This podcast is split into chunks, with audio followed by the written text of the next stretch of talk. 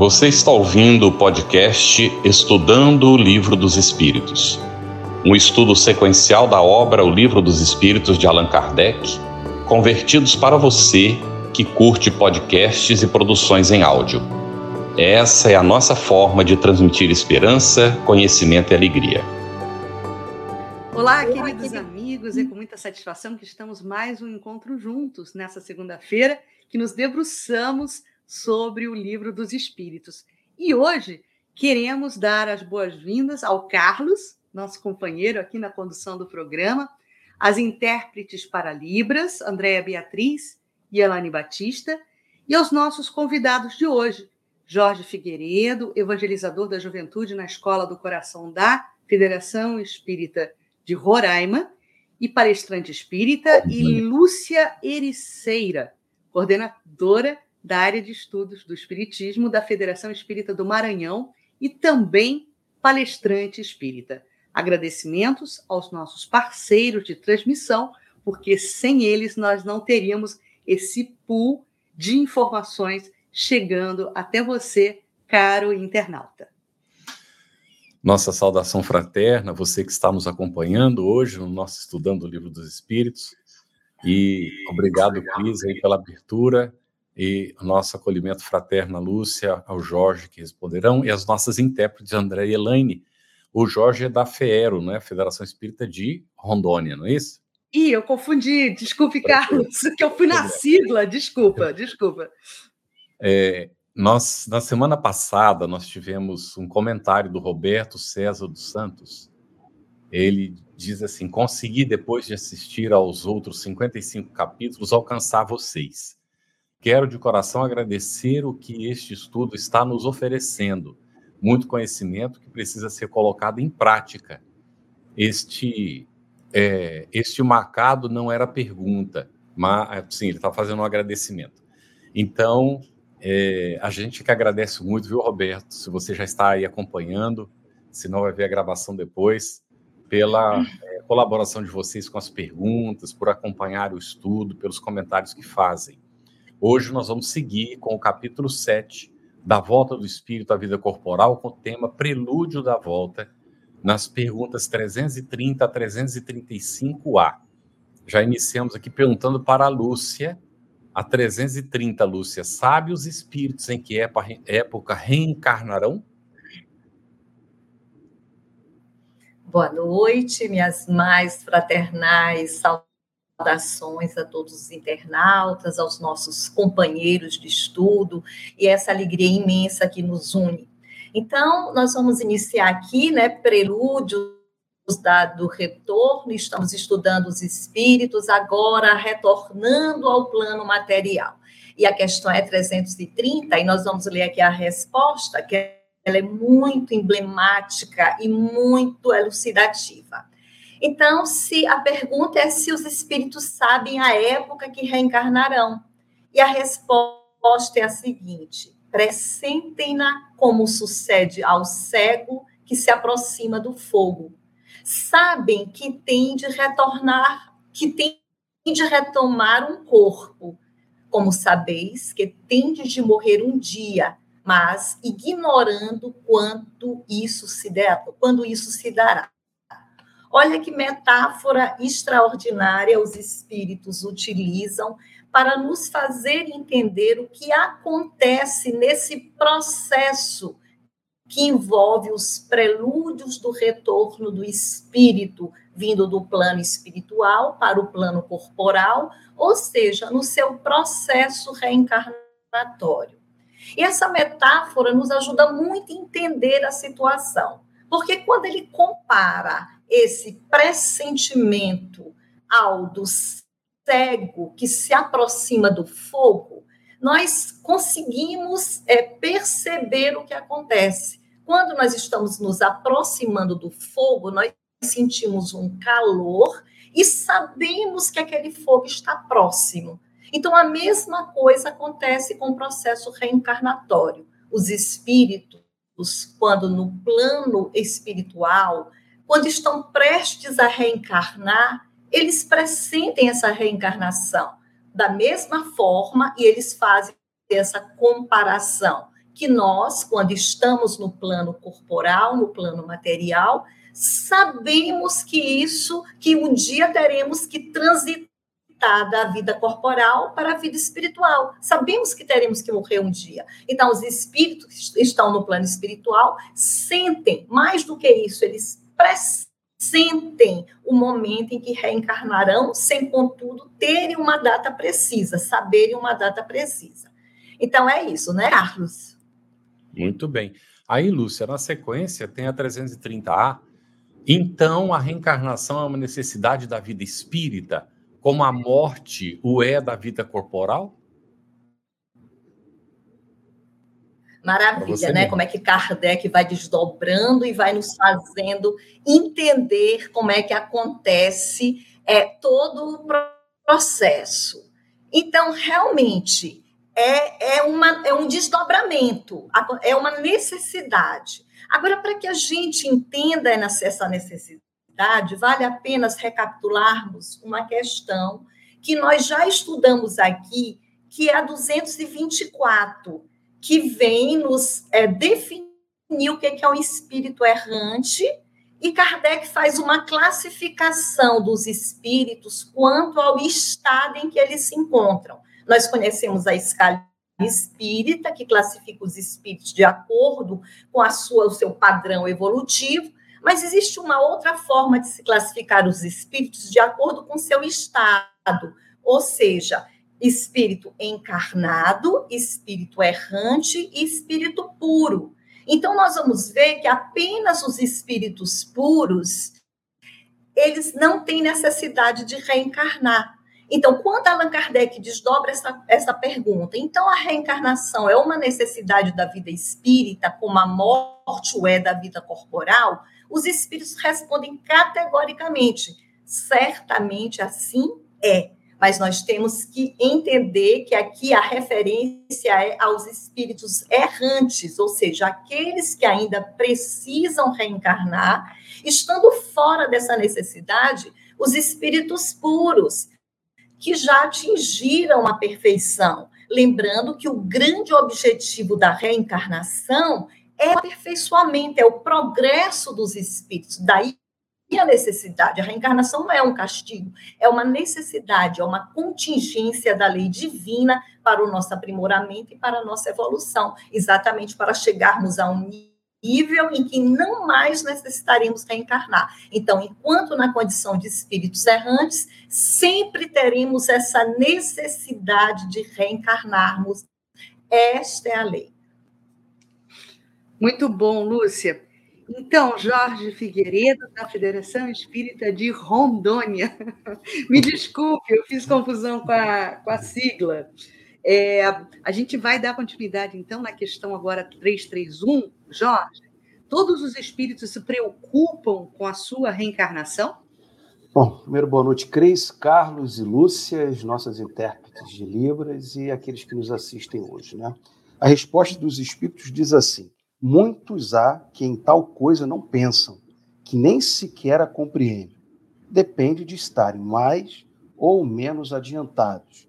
Para alguns, a incerteza em que se acham do futuro que os aguarda constitui punição. Bom, aqui tem algumas coisas que a gente precisa falar antes. Primeiro, que punição, na, na, no encontro passado nós falamos de castigo e deu algum burburinho. Punição aqui também de forma figurativa, como uma maneira de, de ensinar de passar algum, algum ensinamento àquele espírito. Não tem a conotação que nós damos aqui é, na linguagem humana. E é sempre bom lembrarmos, né, acabamos de ver agora, que a reencarnação é uma necessidade. Então nós temos que reforçar essa ideia sempre para que fuja dessa ideia de que isso tem que ser algo imposto que a pessoa, que, que o espírito não necessita.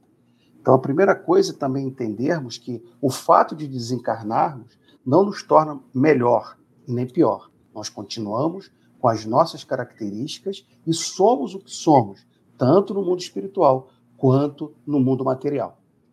Importante ressaltar que os espíritos, mais uma vez, dizem que depende de estarem mais ou menos adiantados. Eu acho que quem está acompanhando esses capítulos está percebendo que toda resposta eles colocam isso. Então é só a gente ir lá na 230 que, ele, que Kardec pergunta: na erraticidade, os espíritos progridem? E a resposta é: sim, podem melhorar muito, vai depender da vontade deles e do desejo, mas, mas eles colocam, é na existência corporal que eles vão pegar essas ideias e colocá-las em prática. Então é necessário reencarnar para que tudo é isso, para tudo isso que se aprendeu no mundo espiritual possa ser colocado em prática, porque a materialidade, estar presente na existência corporal, ela é necessária. Se nós temos encarnados que não pensam na espiritualidade, no mundo espiritual, com certeza, como as pessoas continuam sendo os mesmos espíritos que eram aqui, tem desencarnados que não pensam no retorno, porque não sabem o que está acontecendo.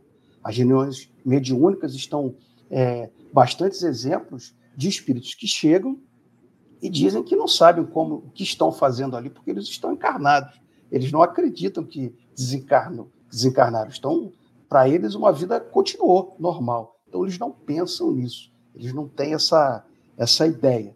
Então, importante também ressaltar que a vida, em todas as suas dimensões, né, nos dois mundos que vivemos, ela é uma busca de crescimento, ela é uma busca por entendimento, por discernimento. Mas o importante é termos em mente que essa evolução ela precisa ser uma evolução consciente, em que Cada um de nós sabe exatamente o que está fazendo, o que precisa fazer para colaborar na obra divina e, ao mesmo tempo, avançar, ir à frente. Muito bom. Carlos, só um minutinho, é, tabular logo uma questão aqui para o Jorge Figueiredo, porque na sequência a Marlene Taques, Jorge, pergunta algo que eu acho que é atinente ao que você vem respondendo. Ela pergunta o seguinte: eu vou colocar aqui a questão dela na tela. Se os espíritos não sabem exatamente quando se dará a sua reencarnação, né? quando eles são inquiridos sobre os seus futuros propósitos de quando encarnados, quer dizer, quando é que se dialoga com eles, em que momento é dialogado com eles a respeito dessa futura programação? Isso, então. É, na verdade, o que ocorre, esse planejamento reencarnatório está entregue em mãos de espíritos que têm um controle absoluto e profundo sobre diversas conexões que a reencarnação traz. Não basta apenas desencarnar e acreditar que vai encarnar e resolver tudo, né? Nós temos exemplos, por exemplo, no livro de André Luiz, Ação, é, se não me engano, em que Silas está há 20 anos procurando a pessoa que ele tinha ofendido para que ele pudesse reconectar-se com ela e reencarnar. Na verdade, isso vai acontecendo de maneira natural e progressiva. Conforme os espíritos vão se situando entendendo o que está acontecendo com eles no mundo espiritual, aqueles espíritos que acompanham e estão dando suporte naquele momento vão esclarecendo a eles da maneira e da forma como eles podem receber essas notícias para que eles possam ir se preparando. Como é um processo reencarnatório, em algum momento eles vão ter que perceber, como a Lúcia falou, a chama do fogo que arde perto e que eles precisam se situar dentro desse processo no mais consciente possível. Então, isso vai mudar de caso a caso, mas sempre com amparo e com a instrução dos espíritos que estão dispostos a se doarem por amor e fraternidade àqueles que estão passando pelo processo de retorno ao mundo físico, corporal. Muito bem. Lúcia, tem uma pergunta aqui do Ricardo Mendes, às 20h11, também relacionada com o assunto. É questão 331. Seria como no plano material similar àqueles que não acreditam na vida após a morte? Existem espíritos que acham que não vão reencarnar? É que não vão encarnar? Ou não têm ideia do que seja encarnar? É, é, repetindo aqui alguns conceitos, relembrando alguns conceitos, a questão da própria evolução e da consciência que o espírito vai conquistando gradativamente. Então, assim como no plano material, tem muitas pessoas totalmente envolvidas com questões de só menos importância, questões puramente materiais e que sequer se ligam no processo da vida espiritual ou não se lembram que um dia vão ter que deixar essa vida, Muitos espíritos também no plano espiritual se veem nessa situação. Eles não se importam com essa questão da programação, do planejamento, e não se envolvem muito nesse processo, porque toda esse processo de consciência é uma conquista gradativa, que nós vamos conquistando à medida em que tomamos o leme de nossas vidas, o leme de nosso destino. Então, o fato de desencarnarmos não muda as nossas percepções e não muda o que somos, muito, muito nada obstante ampliar nossa capacidade de percepção, porque nos vemos livres do alambique, do abafador que é a matéria. Mas muitos espíritos ainda estão imersos nesse sono, nessa nessa ausência de consciência e não se ligam muito nesse processo, o que não invalida a todas as leis e o automatismo dessas leis e que elas continuem sendo cumpridas, nada obstante ainda não estarmos ligadas a elas. E Lúcia, questão 332 agora. Pode o espírito apressar ou retardar o momento da sua reencarnação? Essa questão é extraordinária, como todas as formuladas por Allan Kardec. Então, nós estamos estudando o processo da reencarnação. Estamos estudando também as leis morais que permeiam as nossas vidas. Então, nós temos a lei do progresso e temos a lei de liberdade, e sabemos que a reencarnação é uma lei natural, é uma lei que faz parte de nossas vidas e a forma de nós evoluirmos. E aí nós estamos nesse processo, afinal de contas, como é que é esse planejamento? É um, é um planejamento determinístico, onde fixando uma data, essa data terá que ser cumprida de qualquer forma. Ou seja, como é que a liberdade ou livre-arbítrio do espírito, ele vai estar inserido nesse processo de reencarnação? Ou melhor, como Kardec nos pergunta, afinal de contas, os espíritos que estão nesse processo reencarnatório podem apressar ou retardar o momento de sua reencarnação? Como é que é esse momento? Olha que pergunta extraordinária. E nós vamos ver como é que os espíritos nos respondem. Pode apressá-lo, atraindo por um desejo ardente. Pode, igualmente, distanciá-lo, recuando diante da prova, pois entre os espíritos também há covardes e indiferentes. Olha só a questão anterior, né? Existem os indiferentes.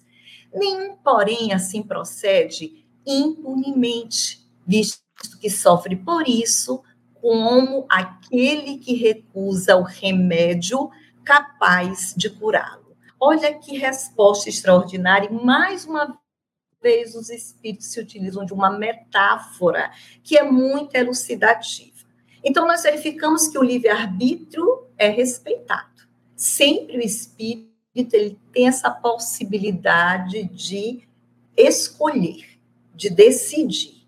Então, ele pode apressar, ele pode adiantar da, da reencarnação, como ele pode adiar, tentando fugir da prova.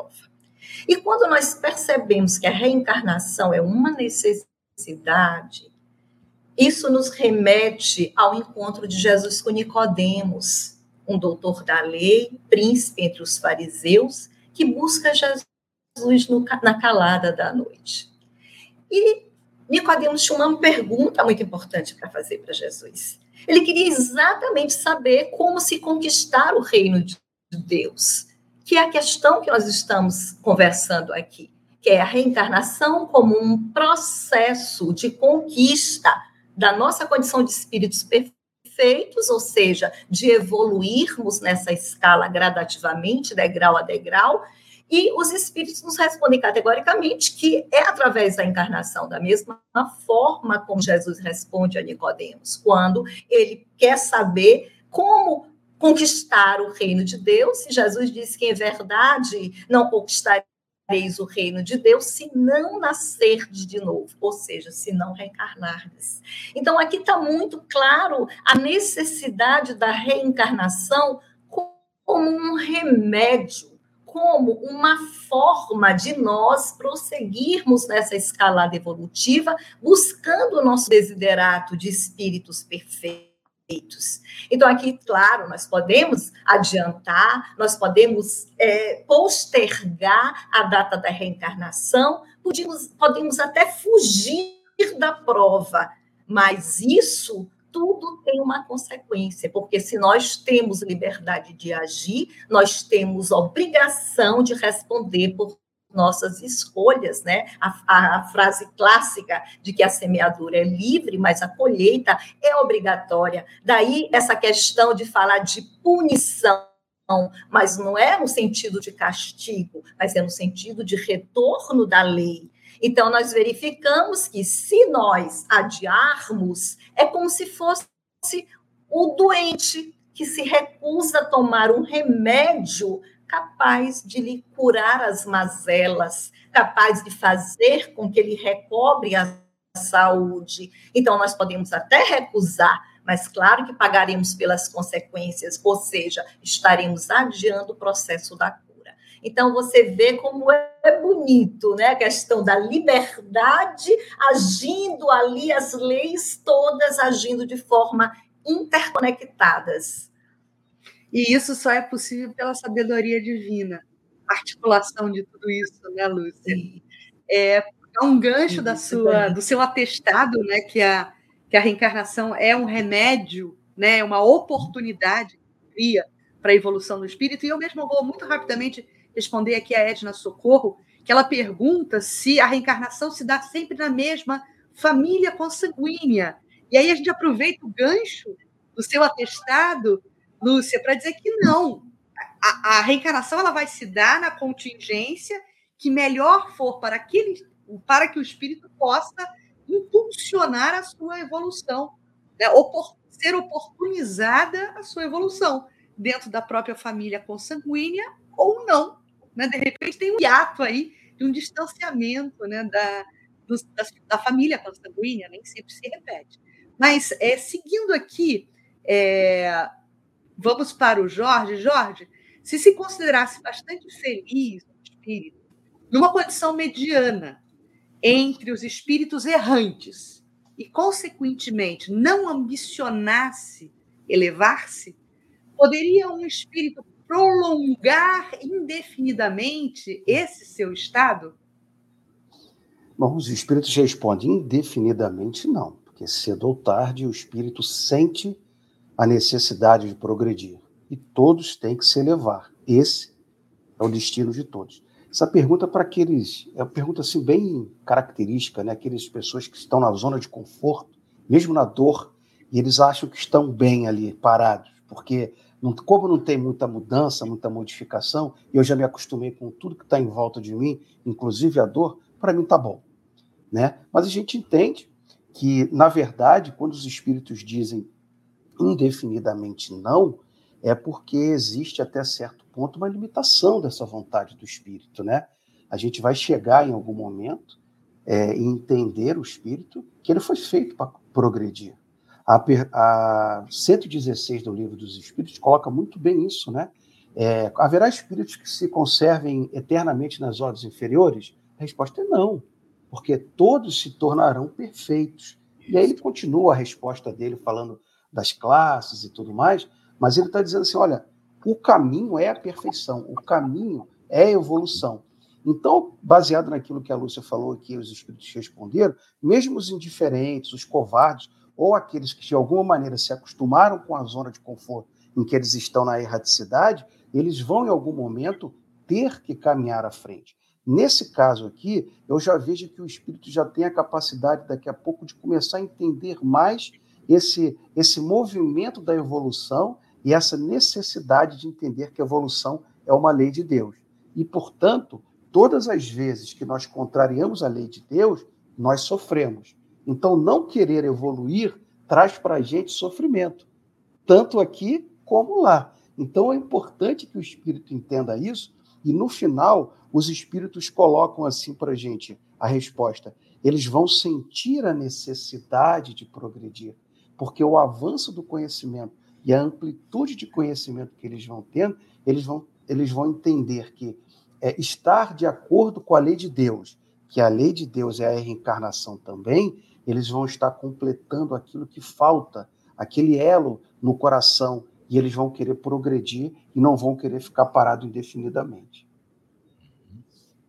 Muito bom, excelente. Me fez lembrar aí, Jorge, uma novela da Tupi muito antiga chamada Viagem. Né? Ali tinha um senhor que só varria o chão. Lá estava lá numa colônia espiritual e queria varrer o chão, não queria fazer mais nada. E ele foi alertado várias vezes que era Isso. necessário o esforço de superação, não é? E que ele ia precisar ir para a encarnação em algum momento. Exato, exato. Então, ali ficou, é, era, era um símbolo né, do indivíduo que às vezes está acomodado, nem está numa situação de muito privilégio, mas se sente feliz na posição. Puxa, quem, quem não gostaria de estar em nosso lar nem que fosse para limpar o chão, não é isso? Exatamente. isso quem viu o filme, leu o livro, vai saber do que a gente está falando, né? Da, das colônias espirituais que acolhem os, os, os desencarnados, não é? Mas a gente vai tratar disso mais à frente. Agora, Lúcia, 334. Há predestinação na união da alma com tal ou tal corpo, ou só a última hora é feita a escolha do corpo que ela tomará? Eita, pergunta boa, né? E nós vamos passo a passo nos esclarecendo e buscando o conhecimento que precisamos. Então, a questão da predestinação ou só na última hora. Vamos primeiro ler o que, é que os espíritos respondem, depois vamos nos aprofundar na resposta. Então, eles nos dizem assim: o espírito é sempre designado de antemão. Tendo escolhido a prova que queira submeter-se, pede para encarnar. Ora, Deus que tudo sabe e vê, já antecipadamente sabia e via que tal espírito se uniria a tal corpo.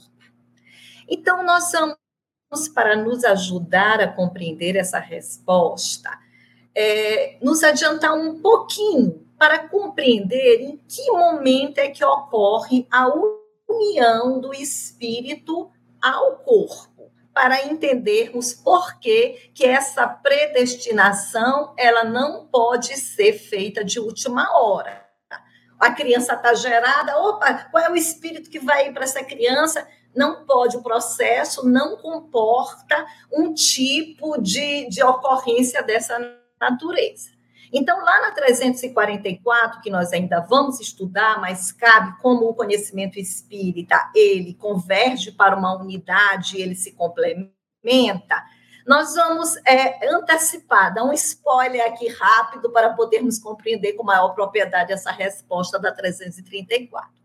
Então, lá na 344, Allan Kardec pergunta em que momento a alma se une ao corpo. Olhe bem, nós estamos nos prelúdios da reencarnação. E os espíritos respondem categoricamente que a união começa na concepção, mas só se completa por ocasião do nascimento. Então, desde o instante da concepção, o espírito designado para, para habitar certo corpo, a este se liga. Então, se a ligação acontece, acontece na concepção, obviamente que o espírito que está ali envolvido e cujo aquele corpo foi escolhido para que ele iniciasse o seu processo, assim, voltasse à vida corporal, a relação já estava estabelecida no próprio planejamento reencarnatório. Por isso é que os espíritos respondem categoricamente que essa designação ela é prévia. Então, e ela está também associada à prova ou à expiação que esse espírito deverá estar submetido. Então, o próprio corpo, ele faz parte desse pacote, né, de variáveis necessárias para que se estabeleça um programa educativo durante o processo da encarnação. Então, aí nós compreendemos claramente, né?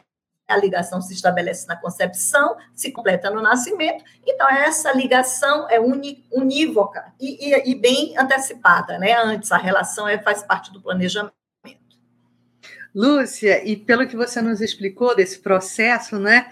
Eu vou só tocar em um assunto aqui, Carlos, mas a gente não vai discutir esse assunto, mas é só para pontuar e só para sublinhar a importância da posição do Espiritismo da Federação Espírita Brasileira no tocante à questão do aborto e na postura pró-vida, porque existe todo um pano de fundo regendo esse processo dessa vida que está em gestação. Então, a gente não vai tocar nesse assunto, mas é só para dizer que existe correlação desse aspecto com um posicionamento contundente precisa ser firme pró-vida do Espiritismo.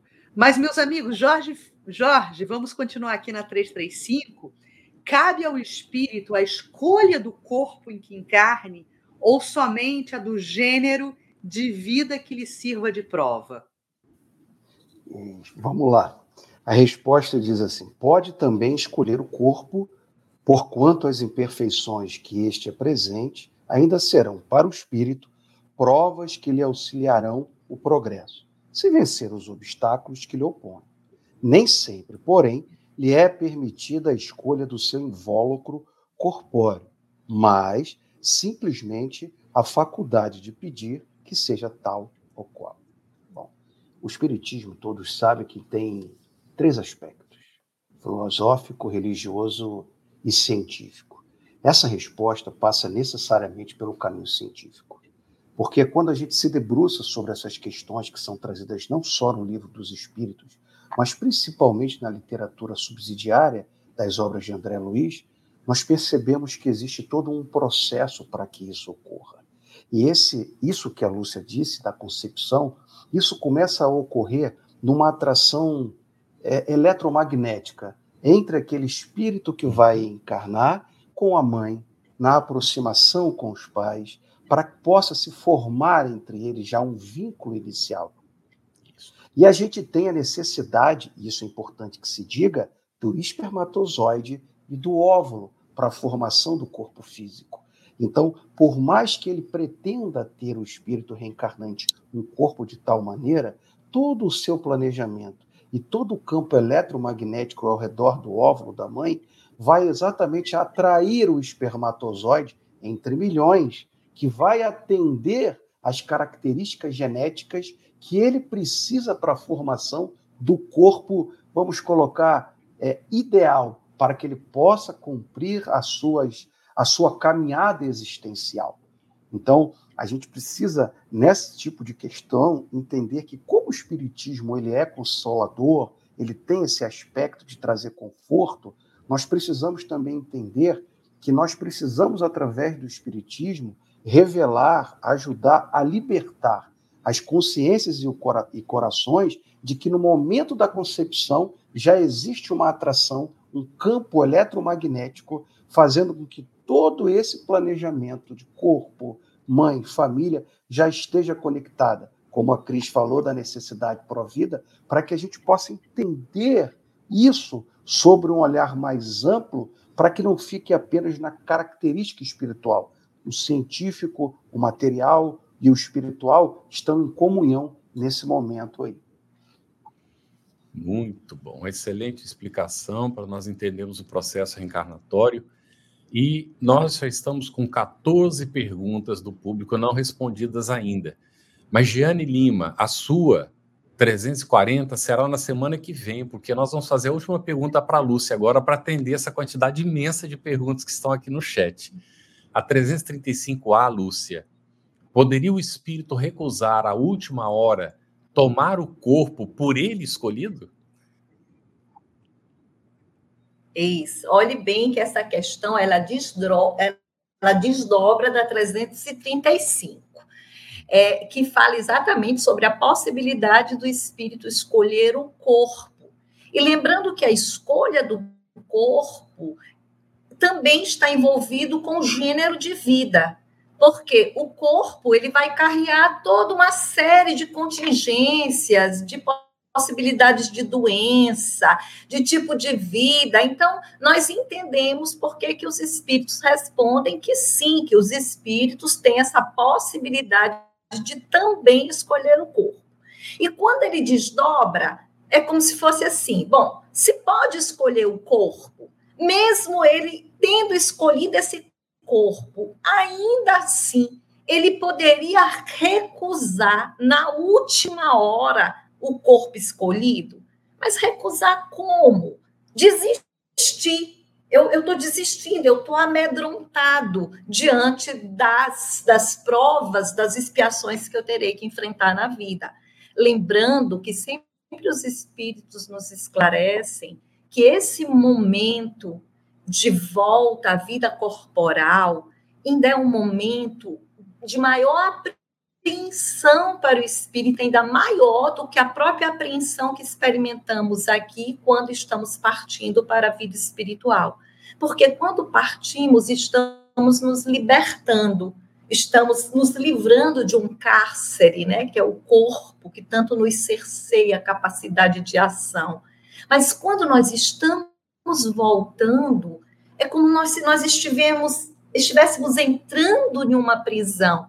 É na metáfora que o próprio Allan Kardec utiliza na Gênese, é como um viajante que sabe que terá que se ser submetido às ondas bravias, sabe quais os percalços que terá que enfrentar, mas não tem a certeza de como, como enfrentará todos esses problemas. Então, é um momento muito solene para o espírito, é um momento de muita apreensão. E essa pergunta nos remete exatamente a isso. Pronto, ele participou do planejamento, ele teve a possibilidade, inclusive, de escolher um corpo. E no último momento, ainda assim, ele poderia recusar esse corpo? E nós vamos ler a resposta para podermos compreender de forma é, mais atenta o que significa essa resposta. Ele diz assim: se recusasse, sofreria muito mais do que aquele que não tentasse prova alguma. Então, o momento em que eles dizem assim, se recusasse, é porque tem a possibilidade da recusa. Mas seria um momento extremo, porque ele participou do planejamento, ele teve a possibilidade de escolher o corpo que ele iria reencarnar. Então, no momento em que ele recusa, a responsabilidade dele é muito maior, porque a quem muito tem, muito lhe será cobrado. Então, esse espírito ele estaria numa situação ainda pior do que se não tivesse escolhido prova alguma.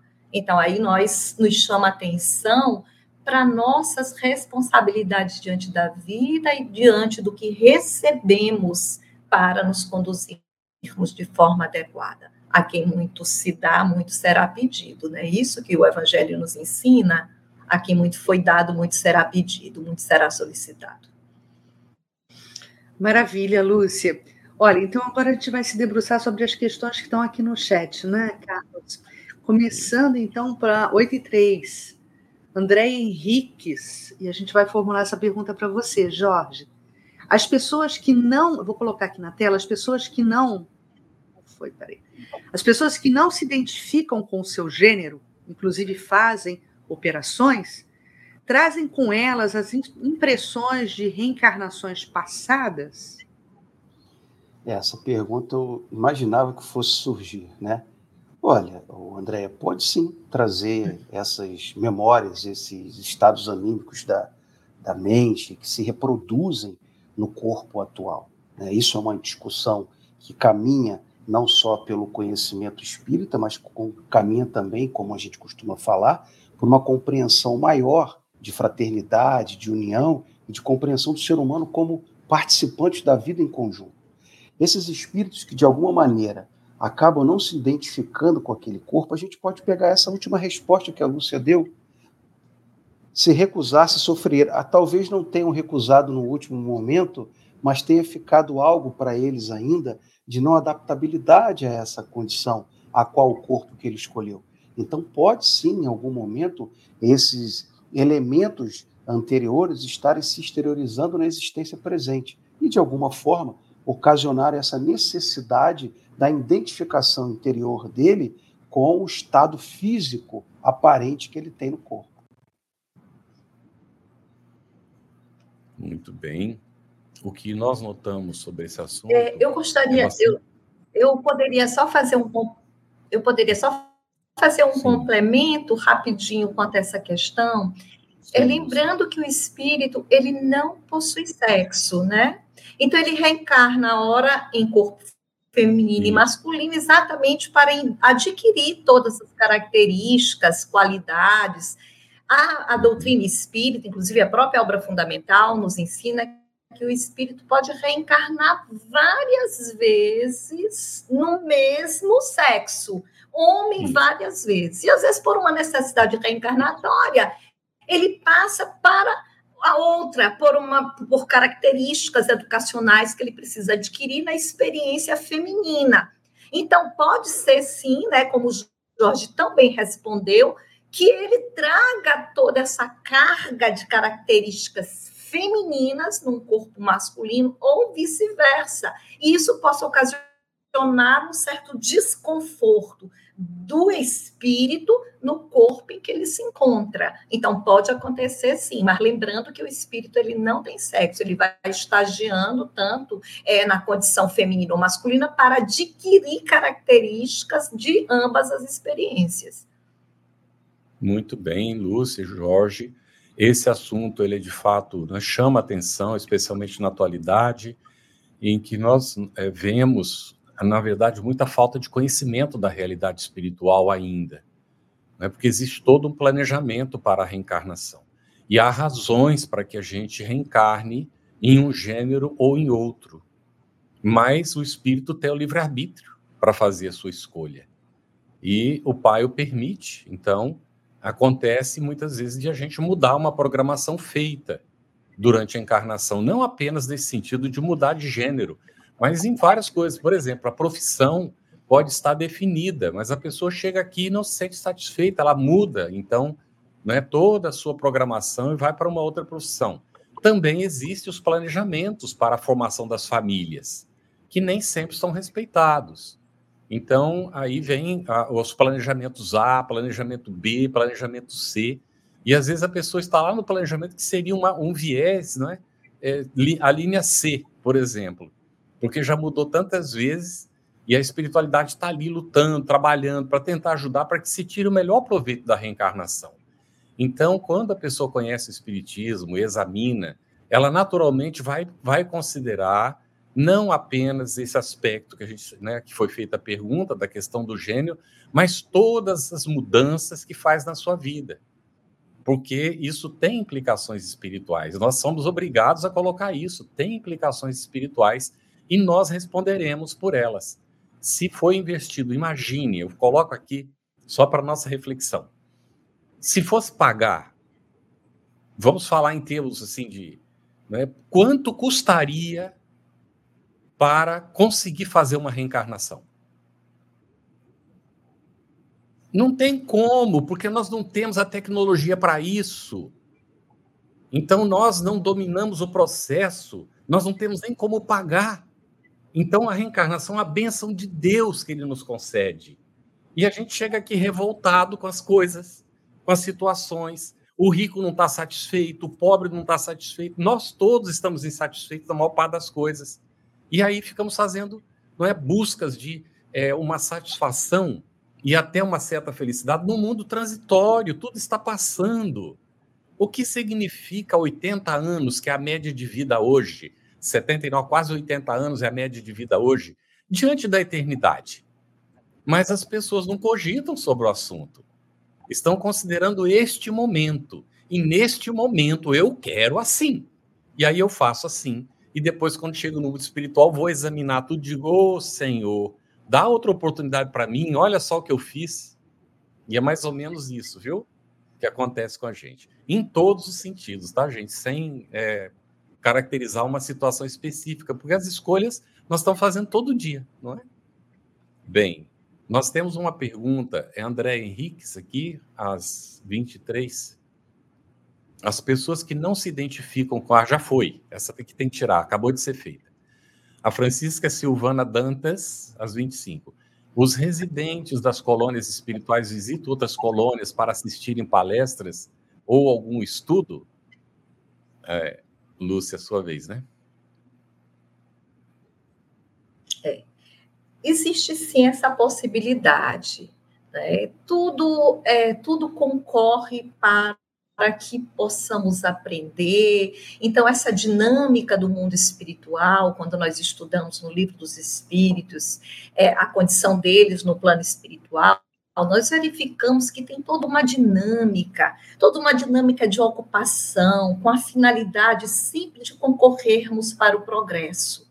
Então, obviamente que esse intercâmbio se estabelece então, os espíritos, eles são sim auxiliados, eles são levados em locais onde eles possam é, aurir conhecimentos, onde eles possam participar. E lembrando ainda que tudo conforme a sua, o seu padrão vibratório, a sua sintonia. Então, por isso é que os os espíritos eles são remanejados, muitos são trazidos para reuniões mediúnicas, porque estão em condições em que o acesso que eles têm ao plano material ainda é muito maior do que ao plano espiritual, muito embora estejam no plano espiritual, o grau de, de envolvimento, de apego deles à matéria.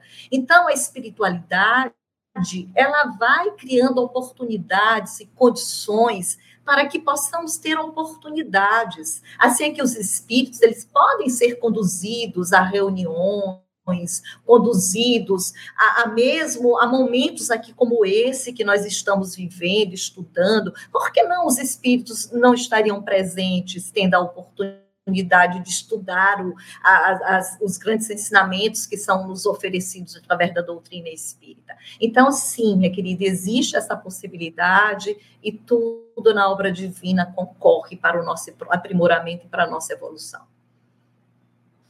Muito bom, Lúcia. A questão agora para o Jorge vem de André Luiz Polemene, que me escuta. Ele diz assim: amigos, boa noite, votos de progresso espiritual.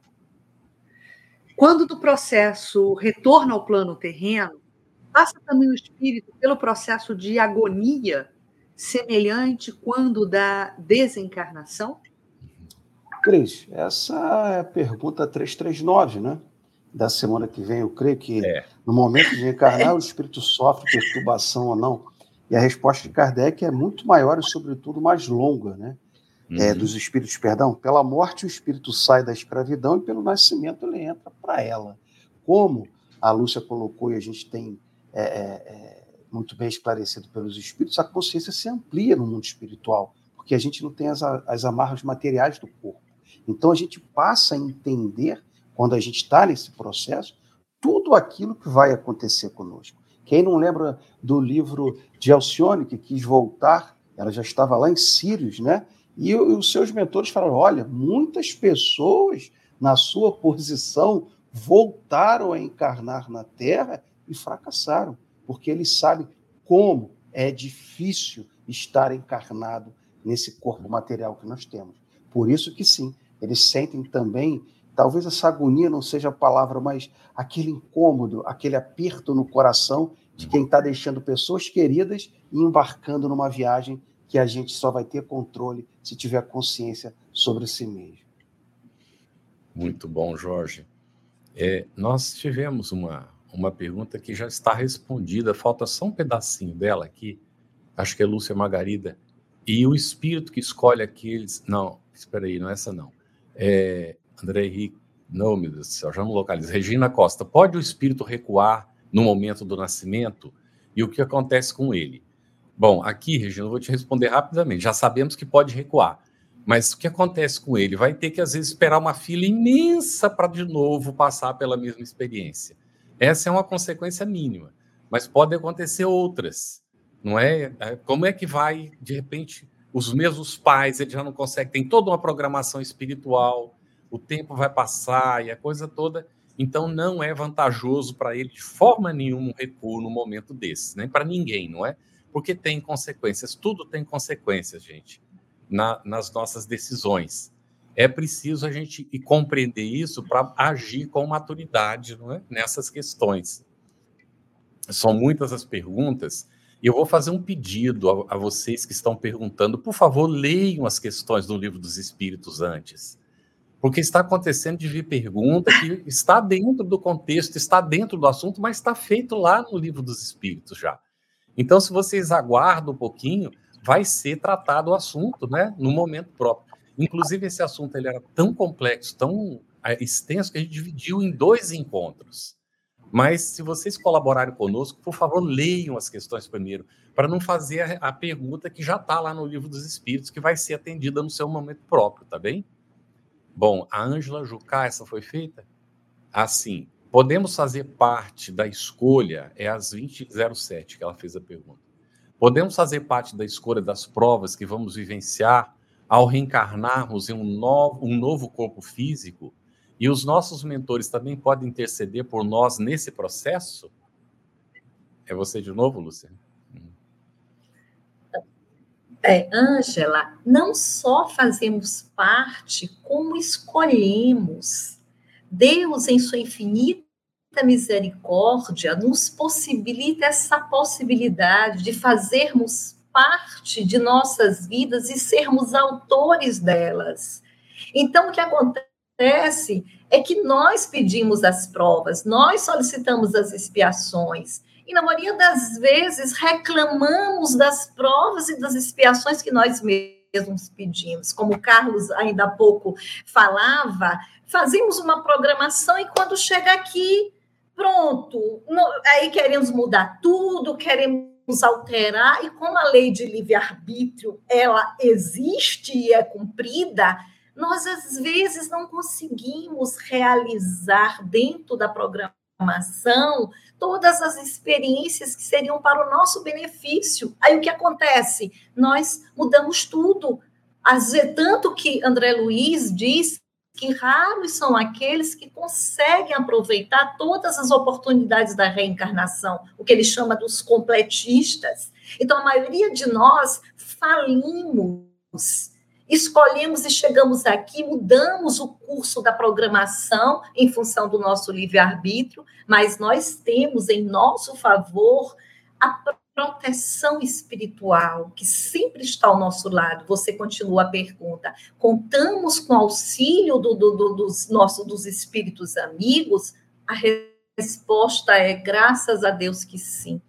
Que, o que seria de nós se nós não tivéssemos essa ajuda? Então, nós nascemos aliados, é, assistidos por um espírito chamado anjo guardião que está ao nosso lado a quem nós podemos recorrer em todos os momentos de nossas vidas e nós esquecemos dessa possibilidade, dessa oportunidade que nos é dado por misericórdia divina.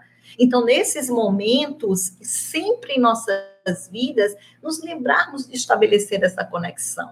Porque tem momento em que nos desviamos tanto do caminho que sequer oferecemos condições ao que o nosso anjo guardião nos ajude. Então, nós temos essa, essa possibilidade, essa oferta, essa misericórdia, e não devemos nos esquecer nunca de chamarmos por Ele, de pedirmos ajuda todos os dias ao dormirmos, todos os dias ao levantarmos, estabelecermos essa conexão com os nossos anjos guardiões, porque na condição de espíritos imperfeitos que somos, precisamos muito desse recurso, muito dessa ajuda. Não é à toa que Deus nos coloca aqui, é sob a assessoria desses espíritos amigos que nos acompanham e que às vezes nós esquecemos e abrimos mão e abrimos mão dessa ajuda, desse auxílio. Hein, Carlos, rapidamente, é por isso que é importante a evolução consciente. A gente tem que entender em que família que nós estamos, por que, que estamos nessa família, por que, que nós temos essa profissão, por que, que nós temos esse círculo de amizade. Isso quer dizer muito sobre aquilo que a gente precisa desenvolver aqui, para que a gente não entre em conflito, e aí não só de gênero, mas de várias outras coisas também. Uhum.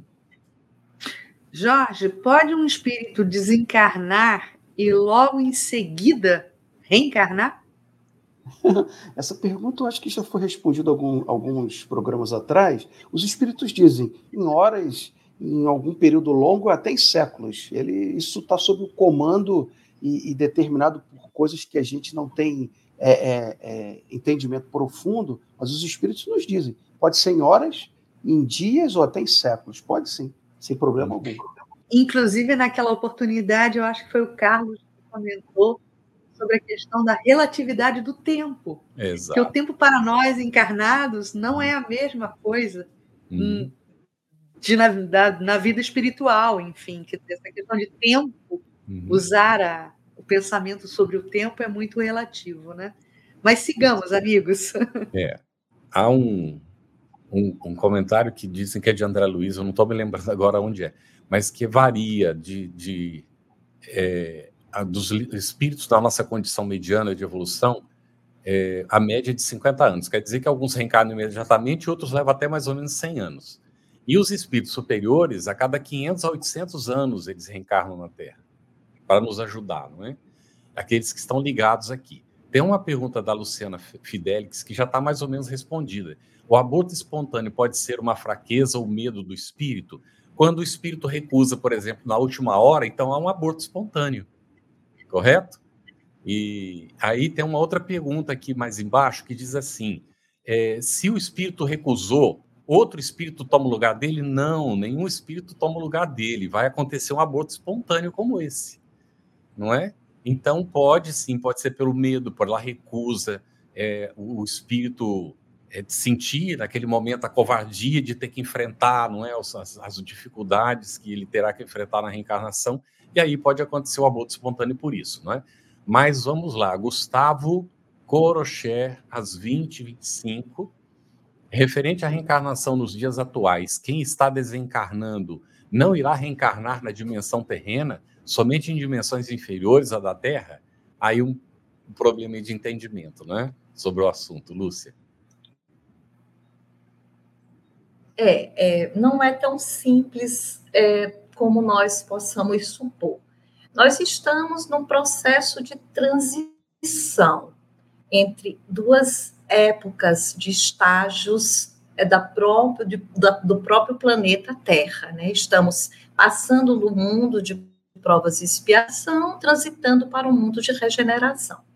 Allan Kardec, na Gênese, nos esclarece que o processo é natural, que essa, essa migração ou essa separação, que inclusive toda ela prevista na própria, na, nas, nas próprias escrituras, no próprio evangelho, a separação do joio do trigo, do cabri, dos cabritos da ovelha, simbolizando um fim de uma era, mostrando que, no caso, os habitantes seriam selecionados por capacidade de permanecerem na terra, lembrando também, né, bem-aventurados os mansos e os pacíficos, posto que eles herdarão a terra. Então a gente vê que tem um processo de seleção. E esse processo de seleção é exatamente acelerar a, a, a vinda de espíritos já em condições de habitar um mundo de, de regeneração e já tolher a vinda de espíritos que já não mais conquistaram essa capacidade. Né? Isso a referência, como se trata de um processo é, de, de, evolutivo do próprio planeta, que está sendo anunciado desde os primórdios, a gente vê desde o Antigo Testamento, encadeando primeira, segunda e terceira revelação, todas as três conectadas, nos preparando para essa etapa. Inclusive, a, a, função primordial da doutrina espírita é, é, nos preparar para essa nova era, né? Isso é colocado logo nos prolegômenos do livro dos Espíritos, é as trombetas que anunciam uma nova era. Agora, o processo nós não podemos afirmar categoricamente, agora, nesse momento, em que os espíritos não mais que, que desencarnaram e que não tem mais possibilidade de voltar, não mais voltarão. Porque esse tempo, nos esclarece Jesus, nós não sabemos, é o tempo de Deus. O que sabemos é que estamos atravessando um processo, mas quando isso se dará, e essa resposta ele coloca durante a sua ascensão, na sua última aparição, quando isso aconteceria? E ele diz que esse tempo não caberia a ele responder, não caberia aos homens saber, porque só Deus o sabe. Então, nós não temos como precisar um momento e nem afirmar categoricamente que, que os espíritos não mais estão reencarnando, os que não têm condições de permanecer. Porque pode ser que esteja sendo dada uma última oportunidade, que inclusive espíritos espíritos em condições bem é, é, é de enfermidade espiritual muito grande, ainda se esteja dando essa última oportunidade para que eles conquistem o seu lugar aqui no mundo de regeneração. Muito bom, Lúcia. Já que a gente está assim, quase apontando para o finalzinho da nossa programação por hoje, eu vou juntar duas perguntas em uma. Jorge, vou fazer um combo aqui para você. Existem espíritos que são forçados a reencarnar, ou seja, reencarnam sem saber, e aí a gente está falando da reencarnação compulsória. Sim, Sônia, existem. E aí o que o Rafael pergunta, Jorge, é o seguinte: há planejamento reencarnatório para todos, mesmo nos casos de reencarnação compulsória? Sim, sempre tem. A, a, a diferença é que quanto mais consciente o espírito tiver, mais participação ele vai ter nas escolhas da prova, na possibilidade de escolher o corpo, de se identificar com esse processo. Mas aqueles que não têm condições nenhuma de poder fazer nenhum tipo de escolha, é como uma mãe que pega o filho criança e tem que botar ele com uma roupa e ele não tem como escolher porque ele não tem discernimento. E conforme ele vai crescendo e adquirindo a capacidade de se entender no meio social, ele vai sabendo se adaptando à roupa que ele vai utilizar e à maneira como ele tem que se comportar em cada local. Então, aqueles espíritos que não têm ainda condições dessa compreensão de todo o processo, eles são encaminhados naturalmente pela mão divina aos locais e a maneira em que ele tem que compartilhar momentos e emoções nessa programação que foi feita para ele. Ninguém é esquecido pelo pai. Ninguém é colocado ao léu e vai. Não. Todo mundo é colocado com um cuidado extremo do pai e colocado no local onde ele tem que estar exatamente assim. Muito bem, nós temos muitas perguntas, mas é, como disse a Cris, nós estamos quase chegando no finalzinho aqui. Vamos ver se a gente ainda consegue atender pelo menos mais umas duas. Daniel Rosa de Assis, às 20 e 29, no planejamento antes de reencarnar, o espírito tem o critério de voltar na condição social, no corpo físico, nas atribuições redentoras, por mérito e demérito, no melhor, é, as provas evolutivas? Lúcia. Sei, estou aqui tentando compreender direitinho a pergunta do nosso Daniel. Olha, tudo, todo planejamento, ele leva em condição, em consideração, a necessidade do espírito. Então, com certeza, a questão do mérito, ou seja, do merecimento, ela faz parte da justiça divina. Então, tudo que nós precisamos para aprender é considerado, é levado em conta em nosso planejamento reencarnatório. E nós participamos desse planejamento. E, obviamente, esse planejamento segue a todo um contexto da, das leis de Deus, que são justas, que são misericordiosas. Então, tudo, todas essas variáveis, a família, que nós teremos, a condição social, o meio em que nós viveremos, o corpo físico que nós teremos, todas essas variáveis, elas estão ligadas às nossas necessidades reencarnatórias. E quando se fala em necessidade reencarnatória, há de se considerar não só o processo educativo, o, processo de evolução, o processo processo de resgate, de aprendizagem, o processo de experiências passadas. Então, nós verificamos que tudo se encontra encadeado. Por isso é que às vezes uma resposta muito simples, ela não cabe às nossas reflexões, porque em cada individualidade se abre um mundo mundo de oportunidades e é um processo totalmente dinâmico, como nós estamos percebendo.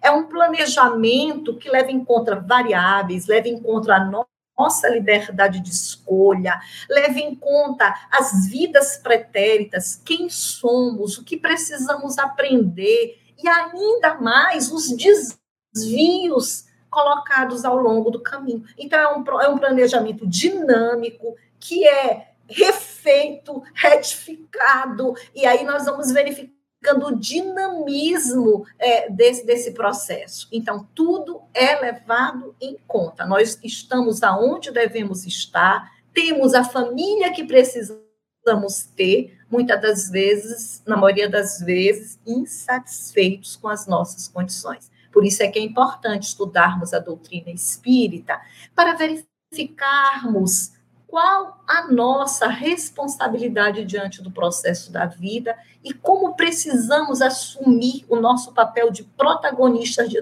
nossas histórias, ao invés de estarmos o tempo todo procurando desculpas ou nos alheando desse processo que é nosso e que nós precisamos participar. Muito bom, Lúcia. É, uma última questão aqui para o Jorge, e eu quero tratar desse assunto também, que é um assunto sensível. Crianças adotadas. E a Marilena Gonçalves, ela pergunta o seguinte, é, aquelas criaturas que são abandonadas desde que nascem e que, em decorrência disso, são adotados. Estaria essa situação, Jorge, pré-determinada na espiritualidade? Essa questão é muito delicada, realmente, porque, como a Lúcia falou, cada caso, cada planejamento é um caminho. Né? O importante é a gente entender que cada situação dessa tem características e tem determinantes que dizem respeito apenas àquele indivíduo, que é necessário que a gente é, entenda como comunidade, como fraternidade, da necessidade do amparo a essas crianças que, de alguma forma, foram deixadas de lado pelos seus pais por motivos variados. Carlos falou: às vezes a gente vem com a programação para casar e ter três filhos e construirmos uma família. No meio disso, a gente acaba se desarranjando, tomando decisões, largando a família, largando os filhos, e eles ficam abandonados. Isso estava na programação deles? Com certeza não, porque a programação nunca é de sofrimento e de dor, ela é de aprendizado. E o aprendizado pode ser através de uma prova doída, de uma, de uma prova mais sofrida, mas nunca no planejamento a solidão, a, a alguma característica que leve imediatamente você a sofrer. Jamais. E essas são consequências das, do livre-arbítrio que isso vai sendo tomado depois em que o espírito está encarnado já. Cris, antes de você fechar, eu queria só comentar uma pergunta que se repetiu várias vezes aqui, de Gamel Verman por que não sabemos do acordo que fizemos antes de reencarnarmos, ou porque não nos lembramos do nosso passado. A sabedoria divina nos dá essa oportunidade. Eu só vou colocar um exemplo gráfico e rápido. Vamos dizer que lá no passado é, nos desentendemos com alguém e no desentendimento nós tiramos a vida da pessoa ou a pessoa tirou a nossa vida. Então, isso precisa ser resolvido. Dentro da, da lei divina, é? nós somos criados todos filhos de Deus, somos todos irmãos, e o nosso destino é ser feliz. Agora, se alguém nos tirou a vida, e ou a gente tirou a vida de alguém, se isso não for resolvido, a gente não é feliz.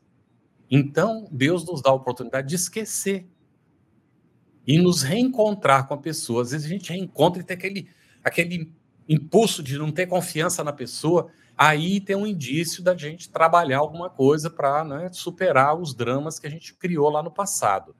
Então, nós não sabemos, não nos lembramos, como uma oportunidade de nós começarmos como se fosse do zero, quando na verdade já tem todas essas coisas, mas nós guardamos a intuição.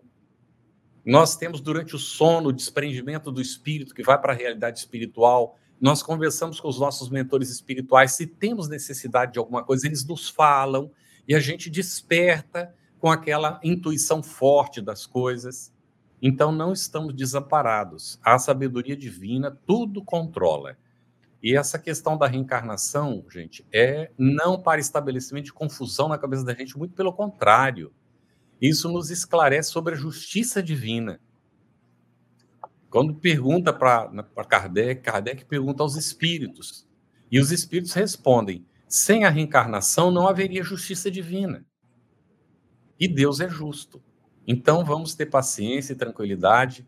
É, aqui houve uma pergunta que diz: mas então a gente, antes de reencarnar, a gente escolhe o gênero que a gente vai ter, mas é lógico que a gente escolhe o gênero que a gente vai ter.